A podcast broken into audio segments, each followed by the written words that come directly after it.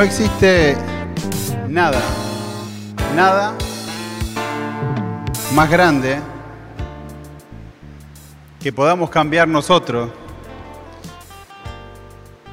que sea un cambio en la forma de pensar. Podemos cambiar nuestra forma de vestir, podemos adelgazar, podemos engordar, podemos dejarnos el pelo largo, corto, podemos teñirnos. Pero nada nos va a cambiar como si nosotros cambiamos nuestra mente. Si dejamos que Dios actúe y cambie nuestra forma de pensar.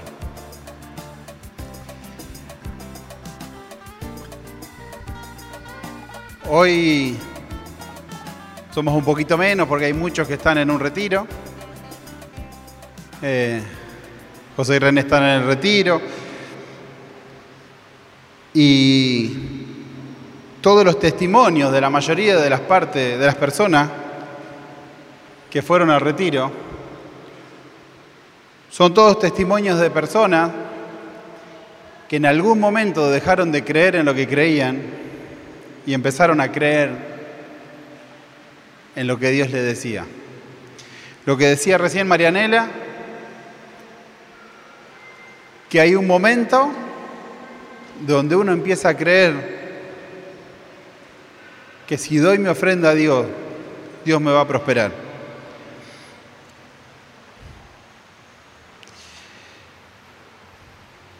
El cambio de mente es fundamental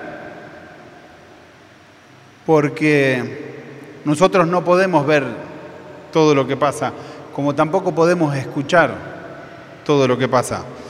Nuestra mente elige todo el tiempo lo que vemos y lo que escuchamos.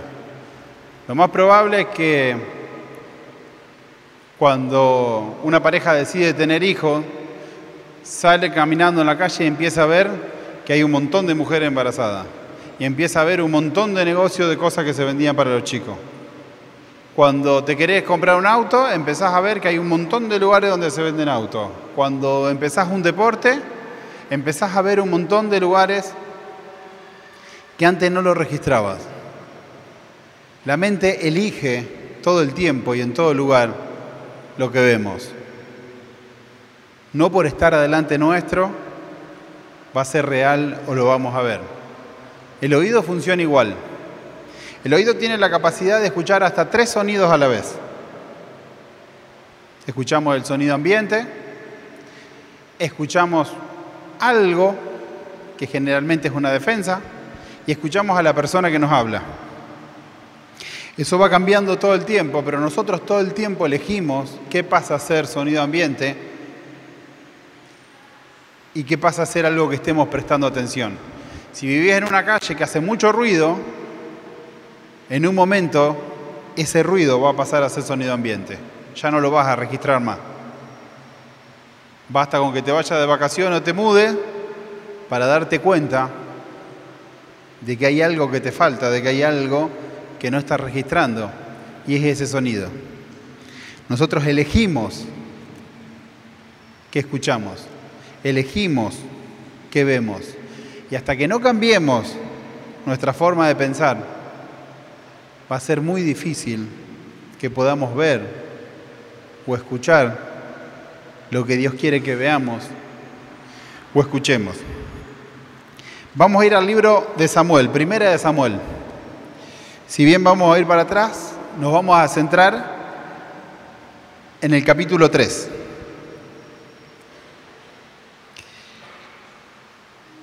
Primera de Samuel 3, del 1 al 11. El joven Samuel estaba al servicio del Señor con Elí la palabra del Señor era rara en aquel tiempo y no eran frecuentes las visiones. Un día estaba Elí acostado en su habitación. Sus ojos comenzaban a debilitarse y apenas podía ver. La lámpara de Dios todavía no se había apagado. Samuel estaba dormido. Samuel estaba durmiendo en el santuario del Señor, donde estaba el arca de Dios.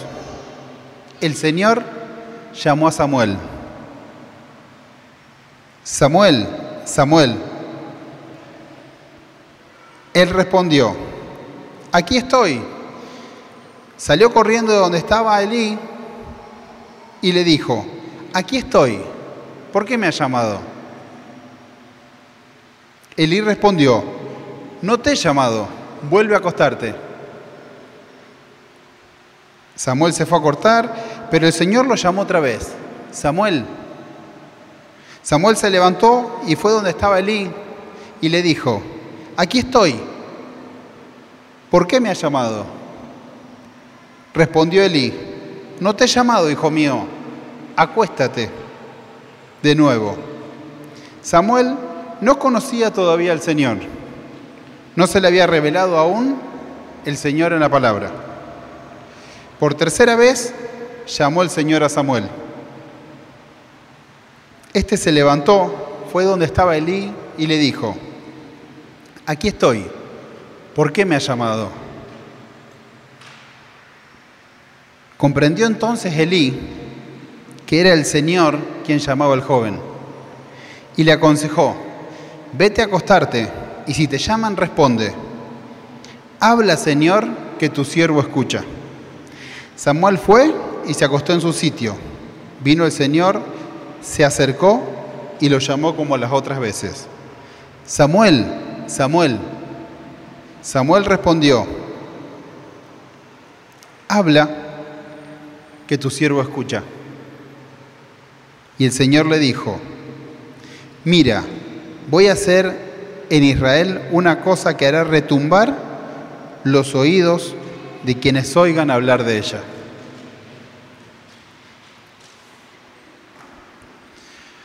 Hay personas que quieren cambiar y está perfecto y está maravilloso que queramos cambiar. Es necesario y es importante cambiar. Pero muchas personas intentan cambiar sin ningún tipo de estrategia. Intentan cambiar de sus emociones, de lo que sienten en ese momento, lo que les pasa, intentan cambiar desde sus miedos. Pero no hay un plan a donde quieren llegar con el cambio. No hay un plan de lo que quieren lograr con ese cambio. ¿Es bueno cambiar? Sí, es muy bueno cambiar. Pero no es bueno cambiar sin una estrategia clara de lo que queremos lograr con el cambio. Para que el cambio sea efectivo, sea duradero y nos haga feliz, necesitamos cambiar según el plan de Dios. Hacer la voluntad de Dios. Pero a todos nos surge la misma pregunta. ¿Cómo hago la voluntad de Dios? ¿Cómo hago la estrategia de Dios? ¿Cómo sé cuál es el plan de Dios? ¿Cómo tengo que llevar a cabo el plan de Dios. Porque muchas personas saben, el alcohólico sabe que tiene que dejar de tomar. El que fuma sabe que tiene que dejar de fumar. El que es violento sabe que tiene que dejar de ser violento. Pero muchas veces no le preguntamos el cómo a Dios. Y tomamos caminos que nos inventamos por lo que sentimos en ese momento. Moisés tenía muy claro que Dios lo estaba llamando. Moisés tenía muy claro que iba a liberar al pueblo judío en Egipto. Pero Moisés, en un impulso y sin hacer la voluntad de Dios, mató a un cuidador de esclavos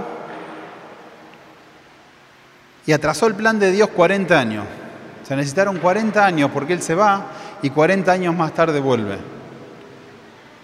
Por no consultar a Dios, por tomar sus propias decisiones, casi toda una generación no fue libre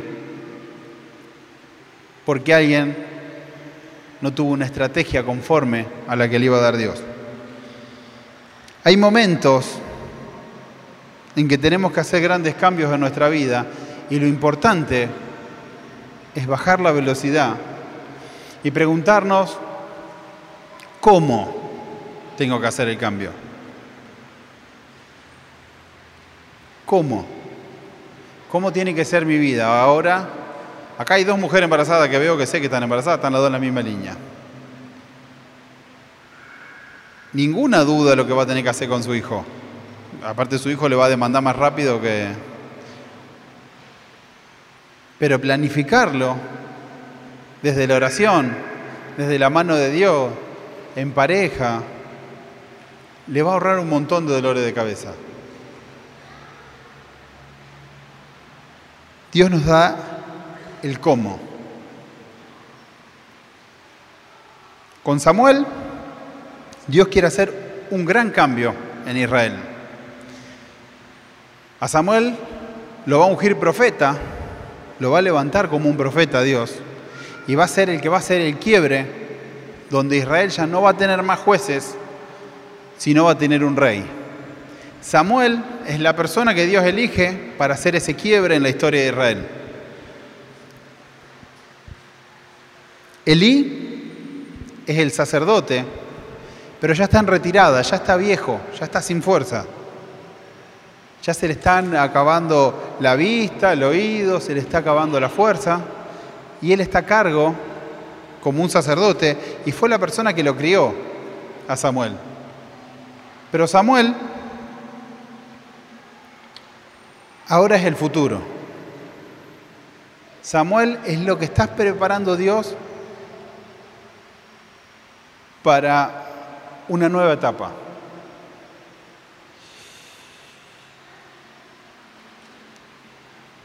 La vida de Samuel, para hacerla rápido, el capítulo 1 y 2 cuenta que el Caná, un hombre que todos los años subía a ofrecer sacrificios al templo, donde estaba Elí, el Caná tenía dos esposas. A ninguna de las dos esposas le faltaba nada, solo que una tenía varios hijos y la otra era estéril. La que era estéril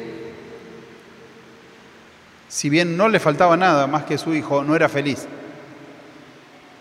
Ana, que no podía tener hijos, se arrodilla frente al altar y llorando desconsoladamente le dice a Dios que si ella tiene un hijo varón, se lo va a entregar para que viva toda su vida sirviendo a Dios. Una mujer que buscaba algo legítimo, ser feliz, no estaba buscando nada que no sea legítimo. Elí, el sacerdote, entra y la ve y se cree que está borracha por la desesperación de esta mujer. Y Elí la reta y le dice, ¿qué haces borracha? Deja que se te pase el vino y después ven acá. Y la mamá de Samuel, Ana, en vez de ofenderse, en vez de quejarse, le dice al sacerdote cuál era su angustia, que no podía tener un hijo, y que si tenía un hijo se le iba a ofrecer. ¿Qué pasó? Vuelve y enseguida queda embarazada. Enseguida nace el hijo y el Caná y Ana deciden entregarle el hijo. Una vez que abandonó, dejó de tomar la teta, le deciden entregarle el hijo al sacerdote para que lo críe y para que toda su vida sirva a Dios. Ana le pide el hijo a Dios y cumple enseguida, apenas puede, cumple la promesa que le hizo a Dios. Resultado, Ana tiene tres hijos más varones y dos hijas más mujeres.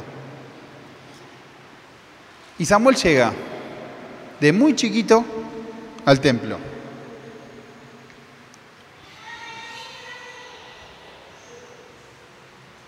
Y si bien desde los 3, 4 años que está en el templo, trabaja todos los días en el templo, sabe todo lo que pasa en el templo, vive con el sacerdote principal del templo, la palabra dice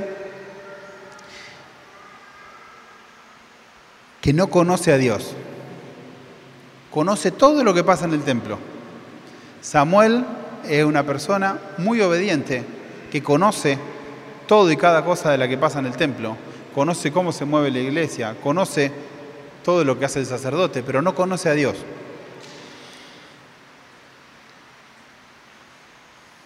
Estar en la casa de Dios, estar hoy acá, venir a misa todos los jueves, todos los domingos, venir al grupo todos los jueves, no hace que uno conozca a Dios. Tener ese encuentro con Dios es mucho más fuerte y mucho más profundo que conocer todo lo de la iglesia. Tener el encuentro con Dios es ese encuentro que va a cambiar y te va a preparar para algo mucho más grande de lo que vos creías que iba a ser tu vida. Estés como estés, siempre Dios te prepara para algo más grande después de ese encuentro con Dios. Muchos niños vienen al encuentro, vienen y no tienen ni idea, porque no se lo hacemos saber, o porque nosotros mismos todavía no tuvimos ese encuentro que nos demuestra quién somos nosotros adelante de Dios. Dios está queriendo derribar el I. Dios está dejando atrás a toda una generación que representa a Elí. Porque Elí era un sacerdote ungido por Dios que iba a lograr muchas cosas y que su familia iba a crecer y a lograr muchísimas cosas. Pero los hijos no tomaban en serio nada de lo que correspondía a la casa del Señor. No cuidaban las ofrendas, no cuidaban los sacrificios, se agarraban la mejor parte para ellos, usaban a las mujeres que estaban en el templo. Entonces Dios, como cumple todas las promesas, mientras la persona que se entregó a Dios, que fue Elí, estuvo viva, toda su familia estuvo bien, pero le avisa, el día que vos no estés, tu familia va a mendigar pan. Hay una estrategia de Dios. Dios quería que Samuel entienda a la perfección cómo funcionaba el templo, cómo funcionaba la iglesia, pero lo prepara para cortar toda una historia de gente que se aprovechaba de eso por una persona que tenía un compromiso total con Dios. Y así todo, Dios lo prepara y dice la palabra que Samuel no conocía a Dios.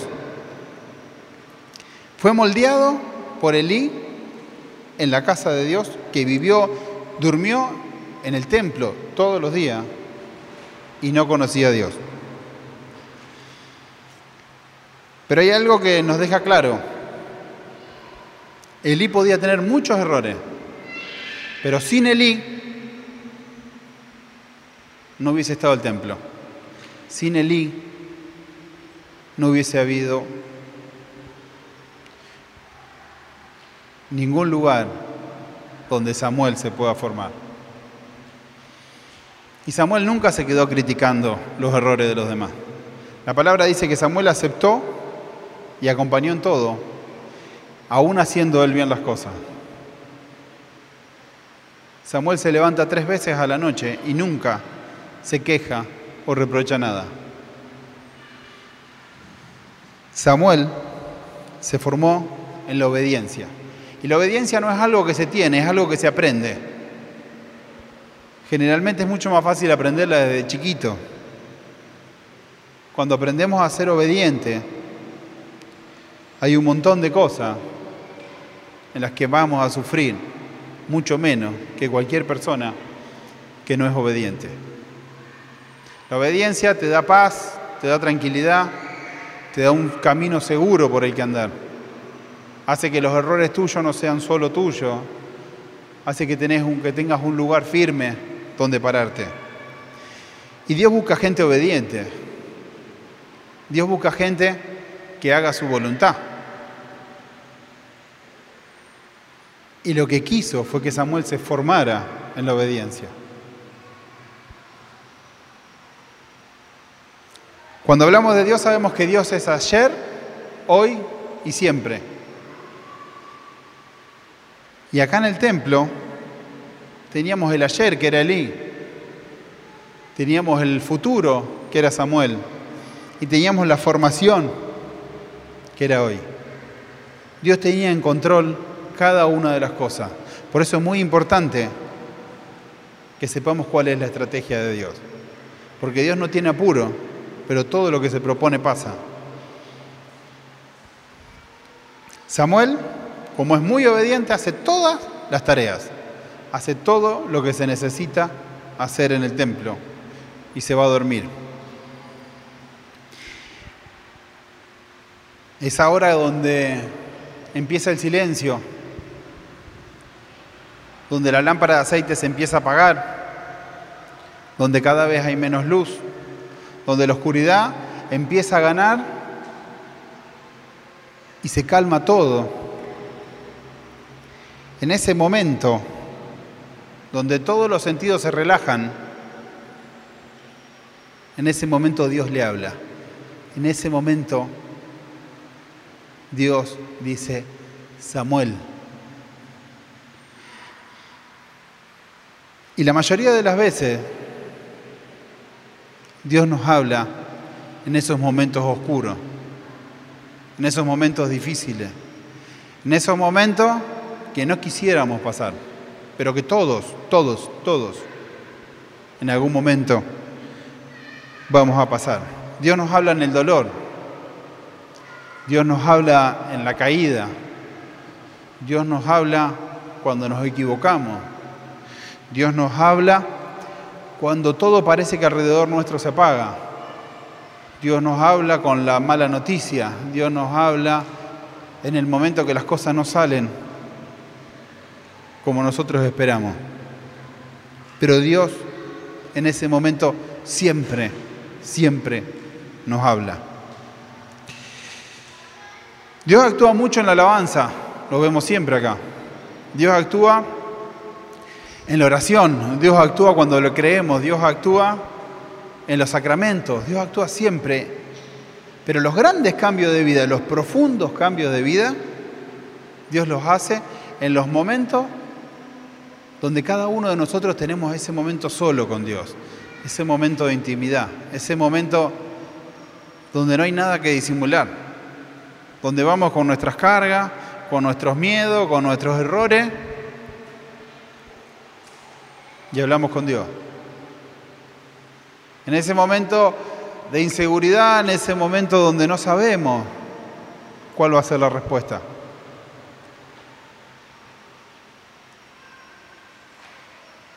En ese momento son los grandes cambios, los cambios profundos, los cambios que duran.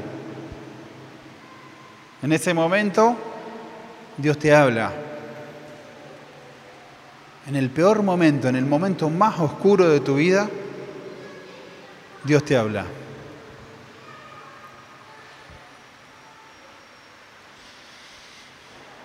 Pero no siempre nosotros estamos dispuestos a escuchar. Hay veces que nos metemos en tantas cosas y nos enroscamos con tantos problemas y nos metemos en tanto trabajo y nos metemos en el celular y la serie y no hay un momento donde haya silencio en nuestra vida. No hay un momento donde dejemos que Dios pueda hablar. Estos días me viene pasando, nosotros por una situación personal venimos ayunando hace varios días, y yo toda la mañana me levanto y lavo los platos. A la mañana siempre me levanto medio que no tengo mucha energía a la mañana. Entonces me levanto, lavo los platos, limpio la mesa, barro, acomodo todo. Y estos días particularmente, antes ponía música, pero estos días como que decidí quedarme en silencio. Y mientras que lavaba los platos en silencio, Dios me fue mostrando un montón de situaciones en mi vida, pero muchas, Muchas, no. No tres o cuatro. Muchas. Que si las hubiese visto en su momento, mi vida hubiese sido totalmente distinta. Y sin melancolía, sin angustia, pero ver, porque hay un momento donde vos dejás que Dios hable, hay un momento donde vos podés hacer silencio. Samuel corre a donde está Elí y le dice, ¿me llamaste? ¿Qué quería? Samuel respeta la autoridad de Elí. Samuel sabía que era el futuro, sabía que Elí estaba en su peor momento, pero él aún sigue respetando a Elí.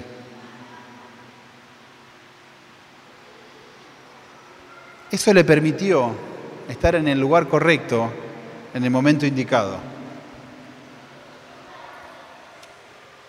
Samuel va a ungir rey a Saúl y como Saúl no hace lo que Dios quiere, va a ungir como rey a David.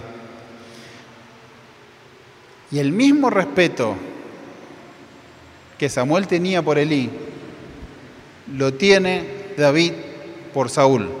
Porque David, aún habiendo sido ungido rey, tuvo que esperar años y fue perseguido por Saúl. Y Saúl hasta el último momento lo respetó.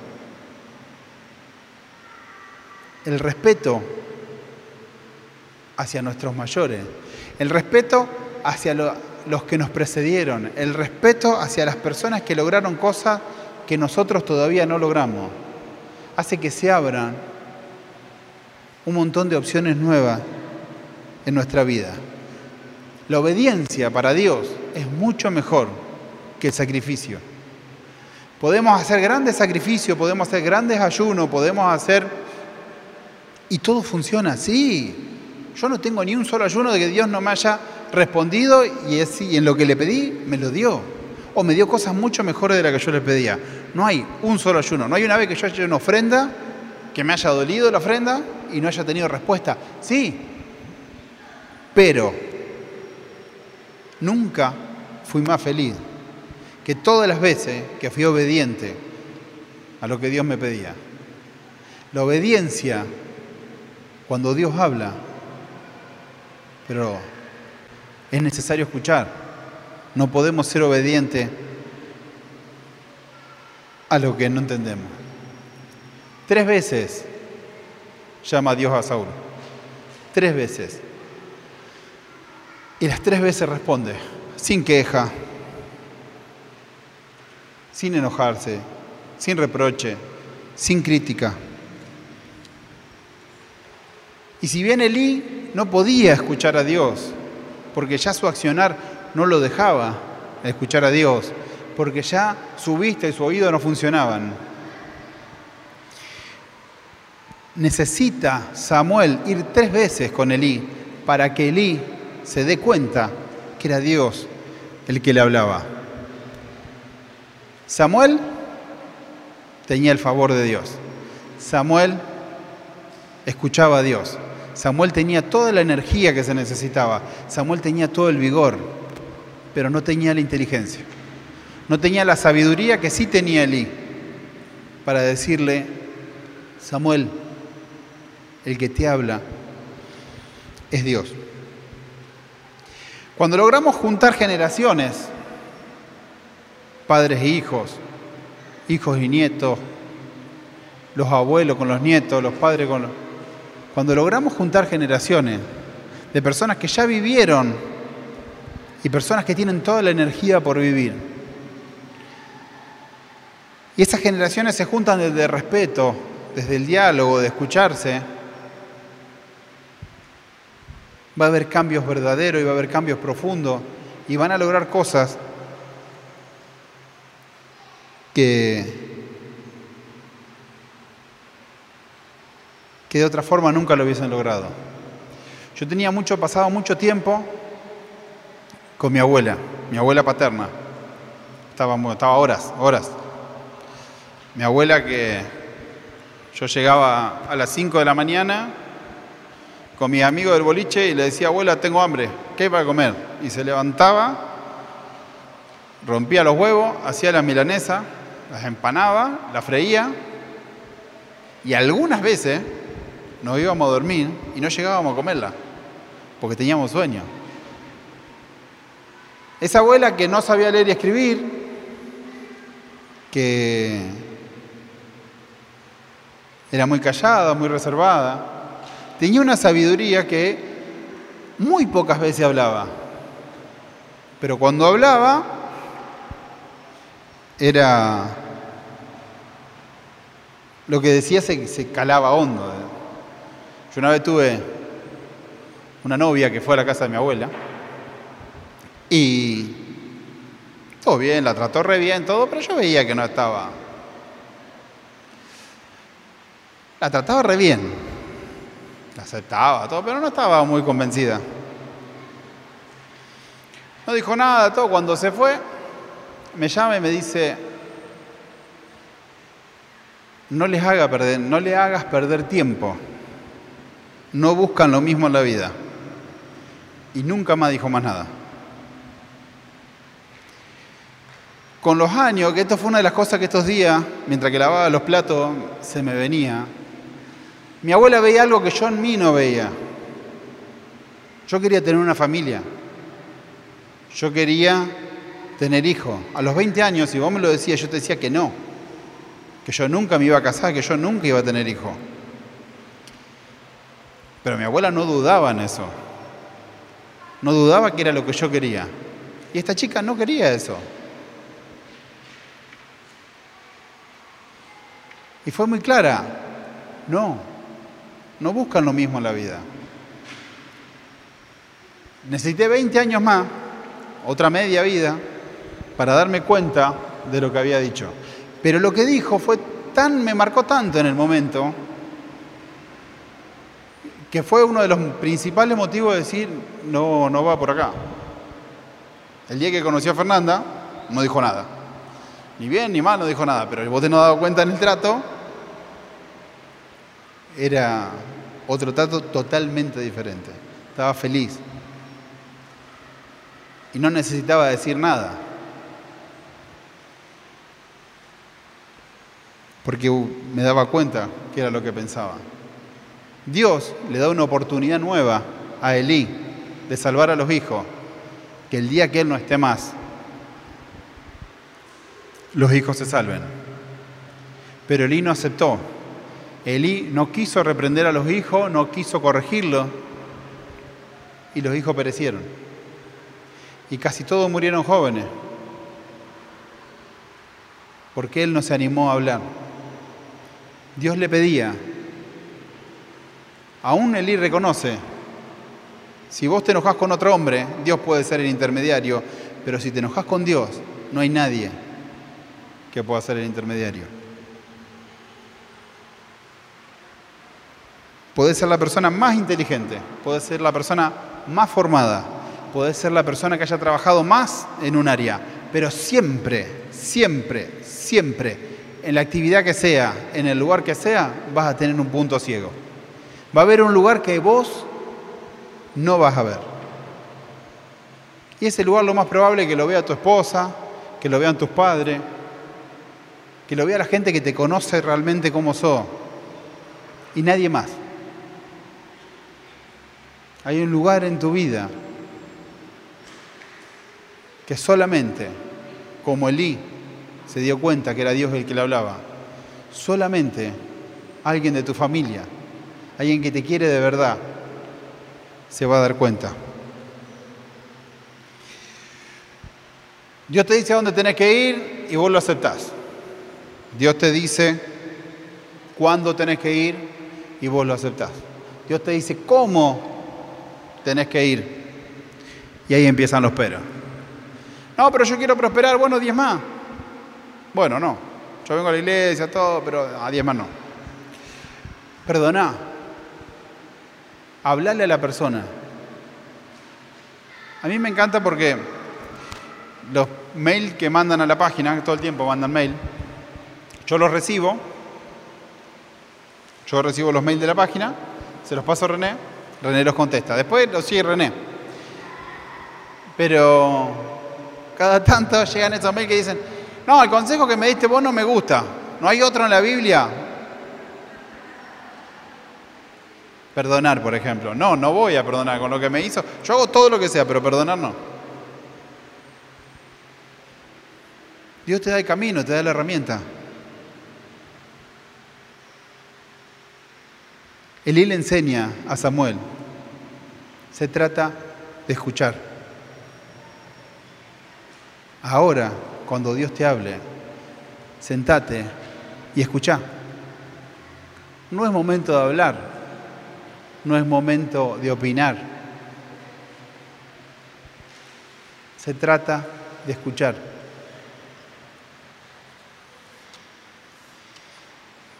Y es tan importante porque la mayoría de los lugares donde sufrimos son los lugares donde nosotros no aprendemos a escuchar. La mayoría de los lugares donde tenemos problemas son los lugares donde no podemos escuchar. Padres que tienen problemas con sus hijos, generalmente son padres o hijos que no aprendieron a escuchar. Matrimonios que no se ponen de acuerdo, son matrimonios que los dos o uno de los dos no puede escuchar. Si hay algo que sé mucho de matrimonio, de pelear, de discutir. Eso soy bueno, me sale bien, dijo. Todavía dijo un día, a mí me sale bien opinar de la vida de los demás. Y sí, le sale, a todos le salía bien. Eh, escuchar, es muy difícil. Cuando uno está enojado, hay un momento que uno dice un monólogo y el otro dice su monólogo y cada uno está esperando su tiempo para contestarle, para decir el monólogo de lo que tiene pensado y lo que pensó. Y, cuando te cansás te pones a escuchar lo que dice el otro, muchas veces incluso está diciendo lo mismo que vos. Hay un momento que es para escuchar. Y Elí le dice a Samuel, anda y escucha. Habla, Señor, que tu siervo escucha. Dios encontró un niño, un adolescente, que estaba dispuesto a escuchar y a no hablar. Estaba dispuesto a hacer lo que Dios le decía. Muchas veces yo estuve sentado ahí analizando si lo que se predicaba estaba bien, estaba mal, si lo que se predicaba era lo correcto, lo incorrecto, era lo que Dios quería, lo que no quería, lo que no... y daba vuelta en mi cabeza cosas. Y si Dios habla de Pedro, es porque hay un Pedro acá. Y si Dios te manda a decir algo, yo no tengo ninguna vez que me haya parado acá y no me haya pesado lo que tenga que decir.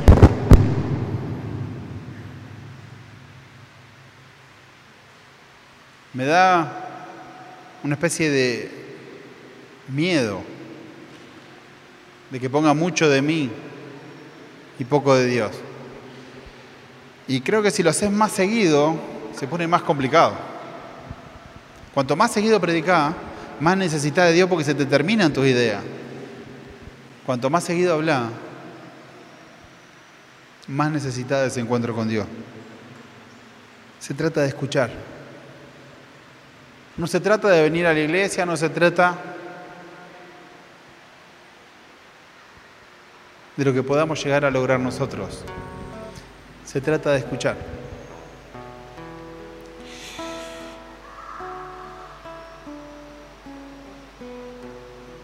Las veces que en mi vida enfrenté las cosas con una estrategia, me fue muy bien. En la facultad, llegué a la facultad, éramos 100 en el salón, y me di cuenta que los profesores que conocían a los alumnos a esos alumnos le iba más fácil. Entonces salí un día, me fui a calle San Luis, me compré una remera roja, tenía más falta acá, y una vincha roja. Puse la remera, me puse la vincha y me senté en el primer banco acá. Después me empecé a ir para atrás porque me da vergüenza. Segundo día, me compré una remera azul. No me acuerdo, era un Back Bunny tenía remera azul y una vincha azul y me senté al fondo. Ya me daba cosas sentarme en el primer banco. El tercer día me fui y me compré una chomba de piqué amarilla, pero fosforescente era. Vincha, amarilla. Y me puse la lente porque me daba vergüenza entrar a la facultad.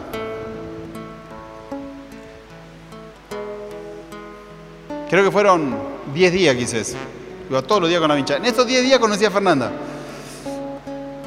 En un momento, todos mis compañeros sabían quién era. En un momento, todos mis profesores sabían quién era. Y de ahí para adelante, cuando todos me conocieron, mi estrategia había funcionado. Yo necesitaba que me conozcan porque tenía muy poco tiempo para estudiar. Y si me te conocen, te responden las preguntas a vos. Y si te conocen, pasó que al mes, mes y medio, comí en la casa de todos los profesores. Los iba a visitar siempre. Me llamaban. Cuando rendí todos los finales de primer año,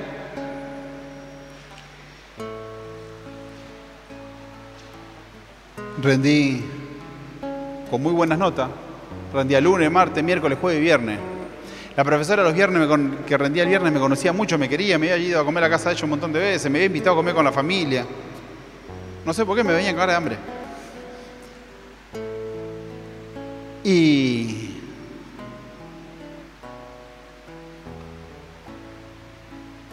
Me dice, no, tenés muy buenas notas y estás muy cansado. No rindas hoy. Voy a hacer de cuenta que no te presentaste, no te voy a poner nota. Andá y vení en marzo, febrero. El cambio es muy importante. ¿Debemos cambiar? Sí, siempre, siempre tenemos que cambiar. ¿Y necesitamos cambiar con una estrategia? Sí. Al otro año volví a hacer lo mismo con la vincha. Volví a hacer lo mismo con la remera. La usaba esas dos o tres semanas, no la usaba nunca más después. Volví a hacer lo mismo. Y otra vez los profesores me volvieron a conocer. Había una estrategia clara de lo que yo quería. Pero el tema pasó cuando los problemas fueron más grandes, ya no era que te conozcan, ya no era rendir una materia. El problema fue cuando Por ejemplo, en el embarazo de Tobía, faltaban tres meses, Fernanda estaba sin líquido y el bebé, Tobía, corría riesgo. Y tengo grabado el día que el médico me dijo, la médica me dijo, mirá que vos no pones el cuerpo, me dijo, pero tanto el bebé como la mamá corren riesgo. Y hacete la idea que después que nazca, va a estar mucho tiempo en Neo. Y no sabemos cómo van a ser. Fernanda escuchó la última parte y escribió en un papel negando lo que la médica había dicho. Y a partir de ahí, durante más de tres meses, todo, todo, todos los días, todos, antes que salga el sol, mínimo una hora una hora, oraba, antes que salga el sol. Sábado, domingo, feriado, no importa.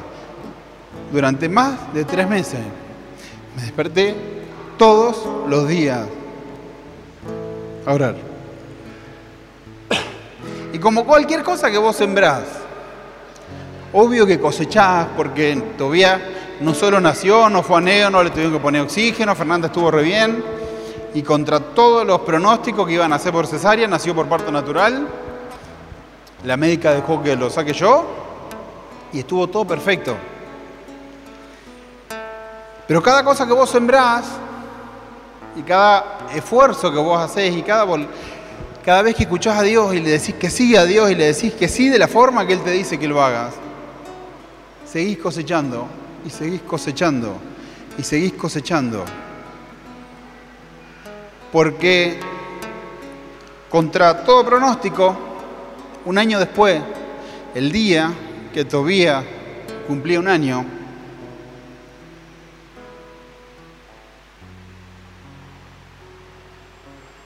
nos dan la plata para construir nuestra casa, nos dan el crédito y empezamos la casa ese día y ese mismo día, sin tener plata, porque sin tener plata y sin tener nada pago de un auto, nos entregan el auto. Un año después de hacer la voluntad de Dios a rajatabla. Porque el riesgo era muy grande. Entonces,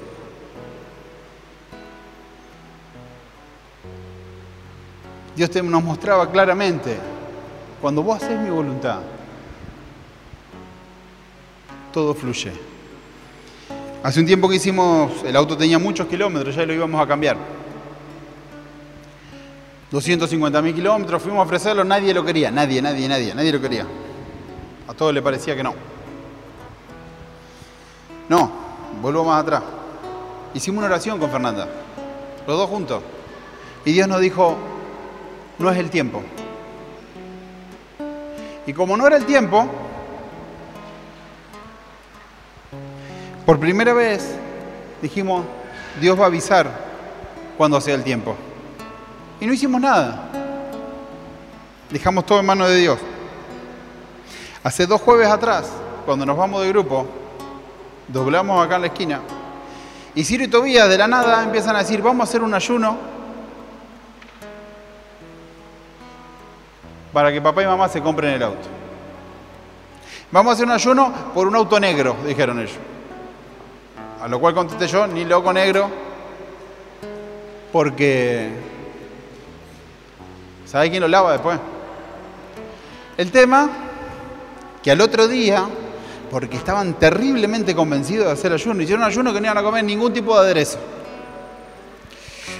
A tal punto que fueron unos días medio locos así, pero salimos a buscar auto, a averiguar por todo lado y nadie, nadie quería nuestro auto. Nadie, nadie, nadie, nadie, nadie.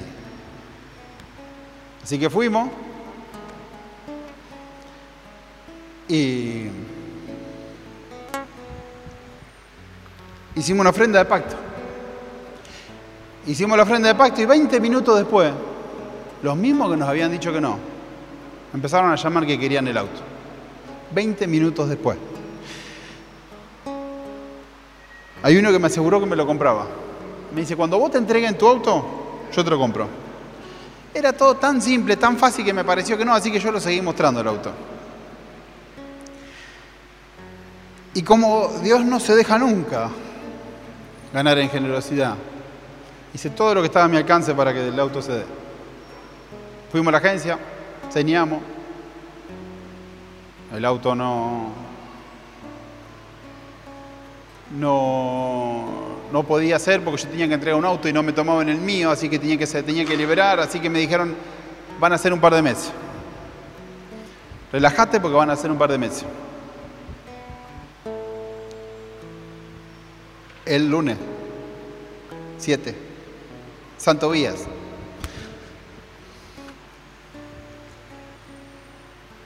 El día de, de Santo Vía, nos llaman de la concesionaria, nos dicen vengan a firmar, porque está el auto, pero el auto es negro.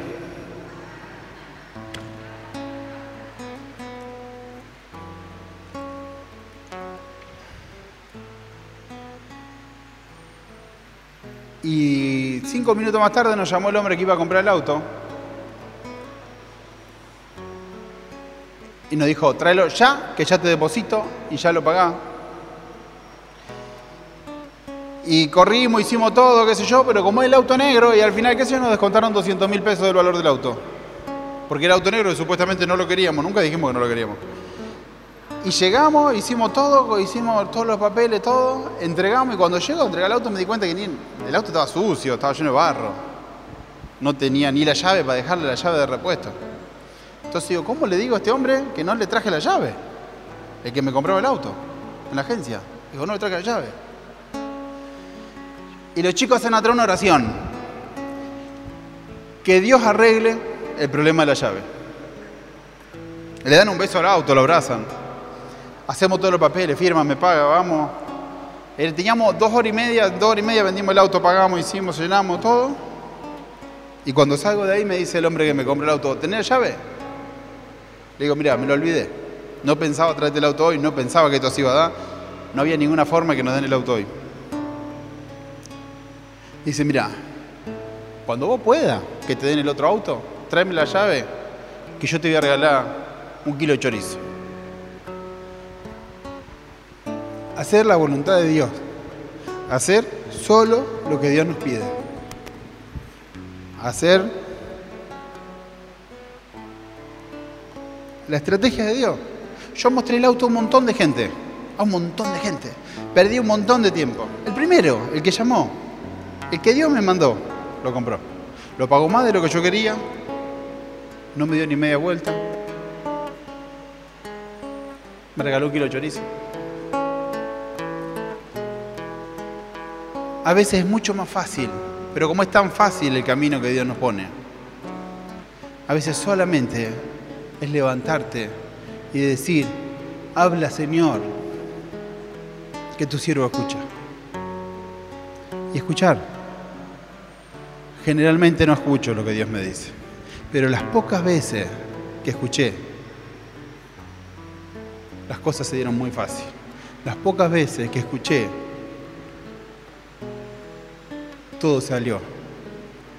Y las pocas veces que hice lo que Dios me pedía, todo lo imposible dejó de ser imposible.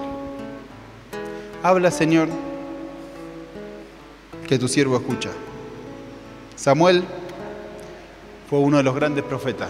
Ungió a los primeros reyes. Y Dios le prometió una cosa, nunca te vas a tener que promocionar. Nunca. Por hacer mi voluntad, no importa lo que hagas. Yo, Dios, te voy a promocionar. Y todo lo que vos hagas y toda tu fama va a crecer solamente por escucharme y hacer mi voluntad. Es mucho más fácil que forzarnos todos los días.